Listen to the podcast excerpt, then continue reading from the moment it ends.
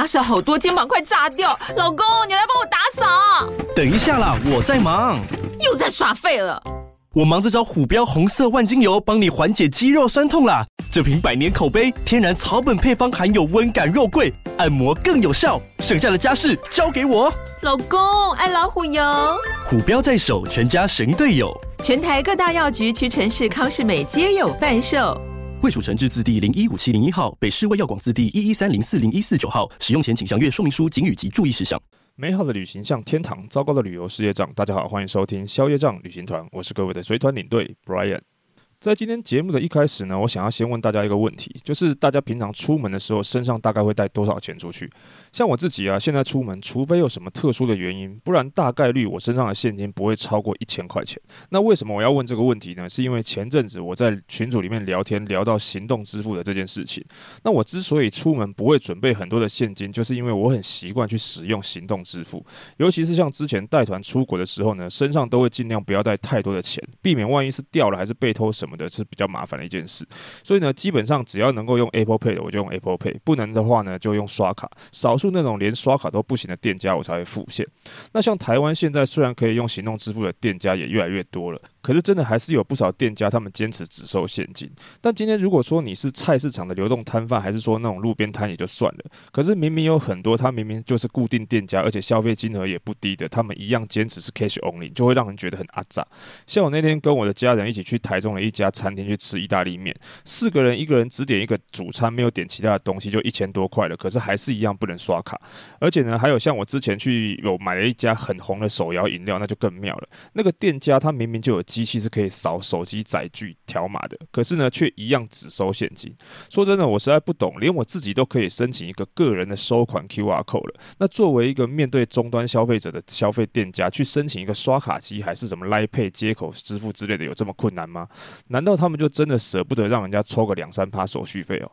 但是我说真的，我不知道这是不是一个华人的习惯，因为他们就是喜欢看到现金。就像我前面说的，在那些国外少数不能刷卡的地方，其实我讲的很多就是华人开的这种中餐厅。不过呢，话又说回来，有的时候就算是能够让你使用行动支付的那些地方，有的时候也蛮麻烦的。因为像台湾的电子支付种类真的实在是太多了，有什么 Apple Pay 啊、Google Pay 啊、Line Pay、台湾 Pay、P 叉 Pay，还有什么接口支付、悠游付、拍钱包、iCash。像前阵子全家又弄了一个新的全银家支付，感觉上呢，就是他们这些每个通路都想要搞一个自己的阿里不达 Pay。偏偏这些支付方式不但多之外呢，有的还会有一些其他额外的限制，比如说像你去便利商店的时候，明明就可以用 Line Pay，可是呢，这个 Line Pay 是不可以绑某些银行的信用卡的。而且如果你还要再扯到信用卡优惠的话，那问题就更多了。所以呢，那我慢慢就可以了解为什么现代人都有所谓的资讯焦虑，因为这些资讯实在是太多了，而且是太麻烦了。那这个时候呢，有的时候我们就会觉得大陆同胞可能他们就没有这种问题，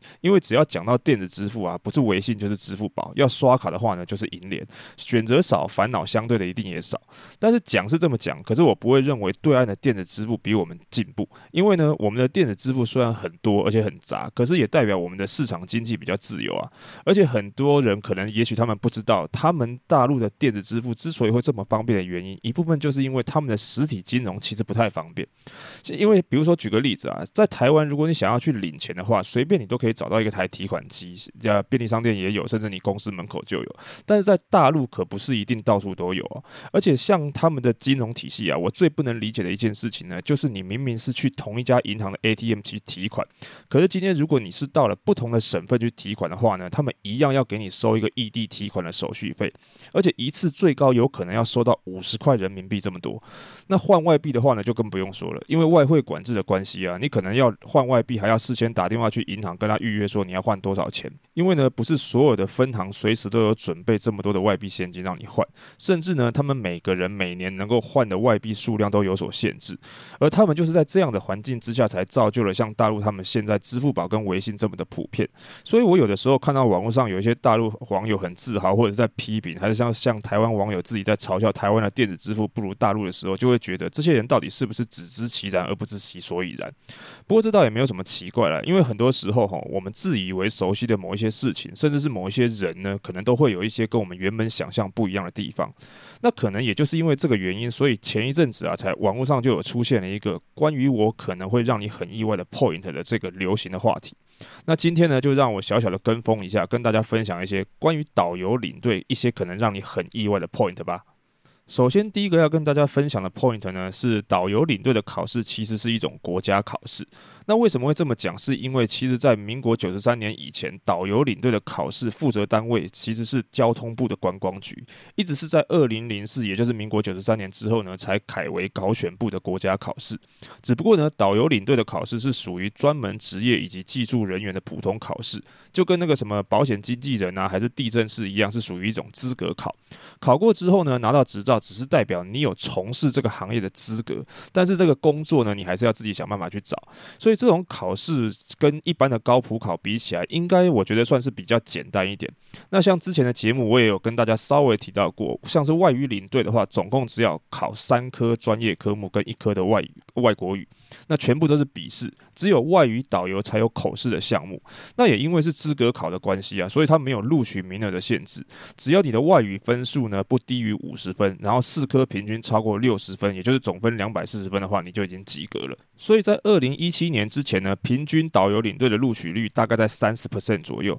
那二零一八开始，除了外语以外的题目，通通全部从八十题改成五十题之后呢，这个录取率总共就提高到百分之五十左右了。所以统计到今年的五月为止啊，通过考试、受完训勇、拿到领队证的，光英语领队的部分就有超过总共三万五千人。不过听到这个数字，大家也不用太惊讶了，因为实际上真的有进旅游业的人其实没有这么多。像我自己受训的时候啊，我自己同期的同学有很多，他真的就只是来考好玩的。像有的是什么退休老师啦，有的是纯粹喜欢收集证照的啦，也有相关科系或者是从业人员半推半就来考试的。最后真的有去旅行社当领队带团的，可能连一半都不到。像我就曾经有听过一个同期的老师，他考试的原因是因为他说他自己喜欢出国，他觉得考到领队证之后呢，这样子他平常可以在学校上课，然后在寒暑假的时候他就可以去旅行社兼个两团，然后出去走走。说真的，我还蛮羡慕他有这种天真的想法的啦。可能他天真的以为只要拿着领队证去随便跟一个旅行社说“我有领队证哦”，他们就会把团给他带了吧？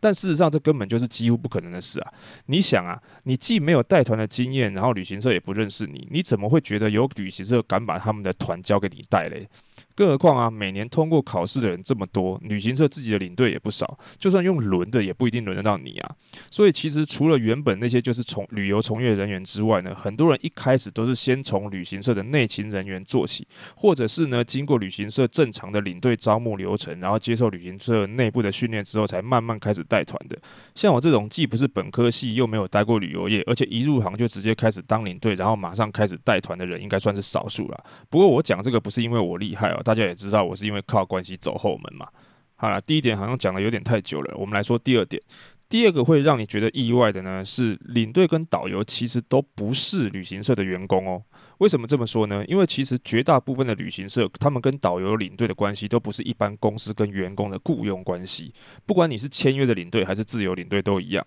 所以呢，平常没有团的时候，领队跟导游是不用进公司的。当然呢，也就没有劳健保。所以一般来说，导游跟领队的劳健保，通通都是挂在各县市的导游领队工会底下，然后自己花钱去投保的。那也就是因为这样，所以领队是没有领旅行社薪水的。那大家可能会好奇啊，那签约领队跟旅行社签的又是什么约？或者说跟旅行社还有领队之间的关系又是什么？其实啊，这个签约领队它又叫做专任领队，所以呢，跟旅行社签的就是专任的承揽或者是委任的合约。但是我自己觉得很妙的地方是，这个合约呢，通常它会规定领队在一定的期间之内，比如说一年或者是两年之内，要配合旅行社的训练啊，执行带团的工作啦，可能还需要跟团去学习。有的还会限制专任领队是不可以去带其他公司的团的。当然，旅行社在排团的时候，多多多少少会以自己的专任领队为优先，但是实际上旅行社到底会分配多少团给领队，然后一团有多少人，还是你可能会有多少收入，却完全都是一个未知数，很难说的。而且更有趣的地方是呢，其实依照台湾交通部的现行旅游业管理条例第二十三之一条，旅行业应给付导游人员、领队人员之报酬，不得以小费、购物佣金或其他名目顶替之。但是呢，我想大家也都知道，现在领队的主要收入还是来自于这个应该要叫做服务费的小费。而且呢，大家可能不知道，领队收的这些服务费其实不是全部都是领队拿的。里面呢还包含了司机还有导游的小费。但是呢，如果导游跟领队被客人投诉的时候，旅行社要领队导游退给客人呢，却是全额的服务费哦。等于领队不但要把自己的收入交出来之外，还要再自掏腰包吐出司机跟导游的那一份。这也就是为什么我会一再强调，要导游跟领队去退小费是一件很不合理的做法。而且领队跟导游大概也是我知道的唯一一个工作表现不好，可能会领不到薪水，甚至要倒贴的职业了。我甚至都好奇，导游领队到底适不适合用劳基法，所以有的时候听到客人问说，我们进公司接团报账的时候，有那些搭车的交通费啊，还是去国外打电话联络餐厅饭店的电话费，可不可以报公账的时候，我都很想跟他们说，有的旅行社连签证费用都要领队自己负担了，你觉得他们有可能帮你付电话费吗？好，第二点就是这样。那第三个会让你可能很意外的点，就是领队的机票还有房间，通通都不是客人付的钱。虽然呢，我自己是没有听过客人当面跟我说过这件事。但是我以前曾经有听过别的领队说，有客人会觉得领队的机票跟住的饭店房间都是从他们的钱里面去出的，但是实际上完全不是这个样子。因为呢，旅行社在跟航空公司买团体票的时候，通常每十五个人就会有一张 FOC 的机票，就是 Free of Charge 的免费机票。那通常呢，这张免费机票就是去给领队用的，所以领队的机票算起来其实应该是领航空公司送的。也这也就是为什么大家会看到旅行社有所谓的最低成团人数，原因就是因为如果人数没有超过十五人，那旅行社就必须要额外去负担领队的机票成本。不过说到这里，可能有的听众朋友会问啊，那如果我自己亲朋好友凑十六个人，是不是就可以有一个人有免费机票了？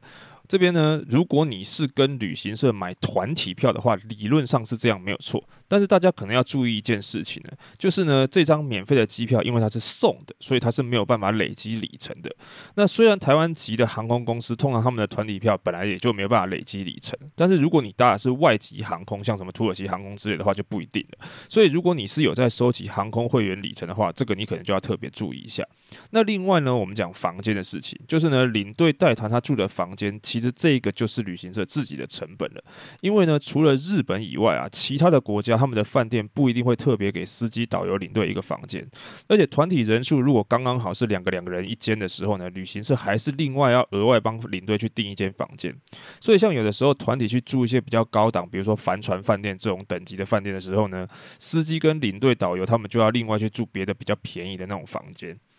但是说真的啊，我们领队导游宁可是自己出去外面住一些远一点，然后烂一点的房间，也不想要跟客人挤一下，挤这个同一间。大家想象一下，我们白天带团，然后晚上好不容易回到房间休息，可是还是要跟一个陌生人睡同一个房间，而且有的时候我们身上还会带不少的现金。那为了保险起见，我们可能就必须要把钱带在身上睡觉，因为啊，万一我是说万一啊，如果你的钱被偷了，除非今天是人赃俱获，不然我们也不可能去怀疑到客人身上。而且就算今天我们不讲钱的问题，可能你还是会有遇到一些那些喜欢聊天的啦，洗澡洗很久的啦，卫生习惯不好的啦，睡觉打呼磨牙梦游的。所以再怎么样，你也不可能当做客人不存在，然后在里面好好的休息。但是旅行社就是会很好心的帮落单的客人去省钱，所以呢，他们都会跟客人说他。他们会安排同性旅客或者是领队配房同住，配你老师的嘞，搞得客人都以为是领队去睡了他们的房间，其实根本就是相反的。是旅行社为了省钱，硬是让客人去跟领队挤一间房间。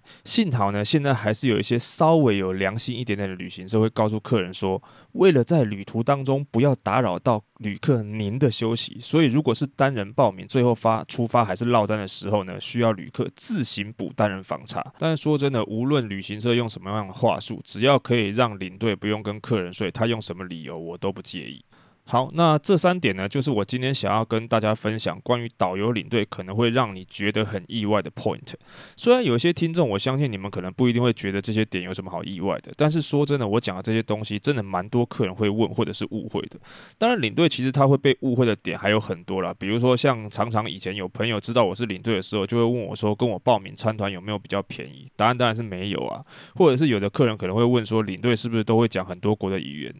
这个答案当然也是没有啦。不过呢，今天我跟大家主要想要分享的就是这三点。那之后如果有想到什么其他的，我会再跟大家分享。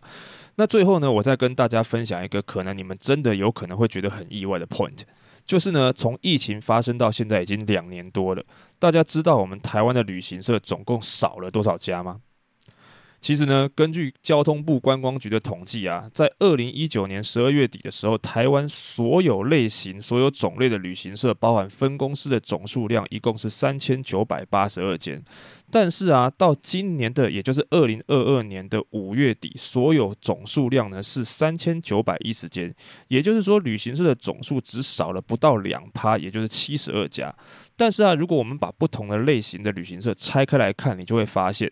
那些综合的旅行社，也就是可以做国外包办旅游的旅行社，实际上呢，它从六百间变成了五百二十一间，总共少了大概十三趴以上。但是啊，乙种旅行社，也就是我们专门做那些我们所讲的国内旅游的旅行社，它反而从两百七十五家变成了三百三十七家，成长了超过两成的数量。这样大家就应该知道，不能出国的这两年，我们的国内旅游有多夯。至于为什么这么多旅行社还撑得住呢？原因除了转做国旅生意之外啊。当然，也就是因为政府给旅行社的员工薪资补贴啦。诶，不过我这边说的员工一样是不包含导游跟领队哦。但是虽然我自己也算是旅游业的一员，可是呢，我也真的希望政府不要再补贴了，赶快取消旅行社的组团限制，然后把国门打开，让消费者自己决定要不要出国才是真的，不是吗？好，那以上就是本集的全部内容。如果大家对于节目有任何的建议指教，也欢迎各位不要客气，可以到消业障旅行团的粉丝专业或者是 IG 留言私讯告诉我。喜欢今天的节目内容呢，也希望大家可以在 Apple Pocket 底下帮我留下你的五星评论，或者是你如果是用 Android 系统的话呢，也可以在 Spotify 帮我留个五星的评分，